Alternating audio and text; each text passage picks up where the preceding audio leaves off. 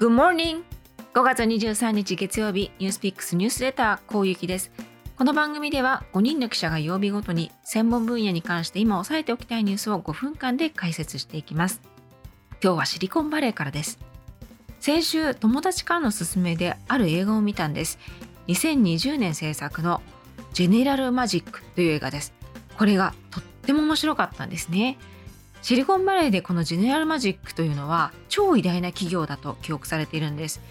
記憶されてるというからこそはいそうなんです。もう今は倒産してなくなってしまったんですけれどもここが描いていたゴールが最先端でした。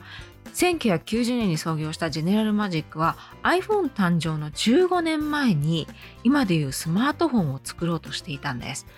そこに集まったのもシリコンバレーでこれ以上ないという人材が集まったドリームチームで将来 iPod の生みの親となるエンジニアも大学を出たてでこのジェネラルマジックに入社してたんですね。iPhone が開発されたのもここから誕生した人たちがベースになったというストーリーでした。もしよかったらシリコンバレーの歴史を楽しく知れる映画ぜひ見てみてください。さて前置きが長くなったんですけれども今日はそのアップルが iPhone の次のデバイスとして開発していると言われる VR、AR のヘッドセットについてです。現在どこまで開発が進んでいるのかどんなプロジェクトなのかということについてお伝えします。経済メディアブルームバーグは20日アップルが VR 仮想現実と AR 拡張現実を組み合わせたヘッドセットが先々週の取締役会で披露されたと伝えました。報道によると取締役会ではティム・クック CEO と8人の社外取締役がいてアップルは今年の末もしくは来年早々にもヘッドセットを発表して来年中の一般リリースを目指すと伝えています。ヘッドセットについては様々な報道がこれまで出されているんですけれどもアップル自体はその存在を認めていません。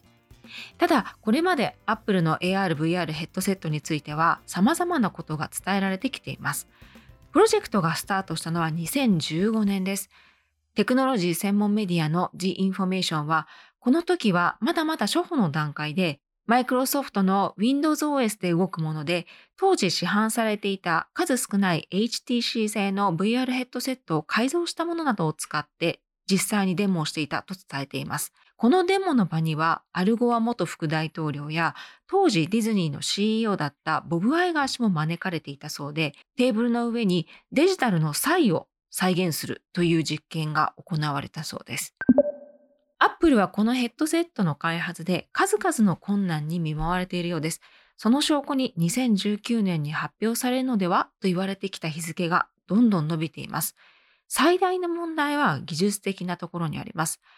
最も重要な設計上の決断は2019年にありました。ちょうどヘッドセットの開発に3年以上取り組んでいた時です。開発チームはヘッドセットを独立したデバイスにするのか、それともヘッドセットと別に精細なデジタル画像を生成する強力なベースステーションを持つべきなのか、この2つで意見が割れていました。ベースステーションを持つということは、ヘッドセットの外に演算機能のほとんどを取り出すということになります。素晴らしいグラフィックスを再現したり、バッテリーを長持ちさせたり、また、ウェアラブルコンピューターにとってとても重要な温度を低く保つということができる反面、ベースステーションとの通信が妨害されないようにしなくてはいけなくて、デバイスをフリーに屋外に持ち出すということができない、まあ、つまり用途に限度が出てしまうというのが難点です。結局、アップルはこの時、ベースステーションは持たずに、演算機能も全てがヘッドセットに組み込まれている独立したデバイスにする方法を取ったということです。アップルがこの方法の採用を決めたのは、メタの存在がめきめきと大きくなっていたことが挙げられます。2019年5月にメタは独立型のヘッドセットのクエストを発表しました。この製品は前のようなリッチなグラフィック機能はなくて PC にテザリングした状態でのみ動くことができるものでした。ただ外出先にも持ち運びができて飛行機や自宅以外の場所でも使えるという点が大いに評価されていたんですね。またヘッドセットの不格好さをどう解決するのかという問題もあります。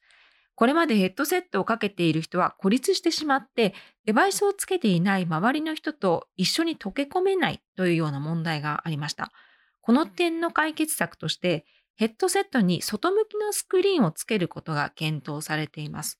このスクリーンはヘッドセットを装着した人の目や表情をその場にいる他の人にビデオ画像で見せることができるようになるようです。メタは VR、AR の市場に大きな可能性を見出して思い切った投資を決めています。去年は1兆3000億円ほどがハードウェア開発に充てられました。アップルがメタを意識しているのは確実で、メタを超えた体験ができるデバイスを今年中に発表できるのか注目です。以上、今日のニュースでした。さて、明日は片平智弘記者が中国についてお伝えします。お楽しみに。それでは、Have a nice day! 良い一日をお過ごしください。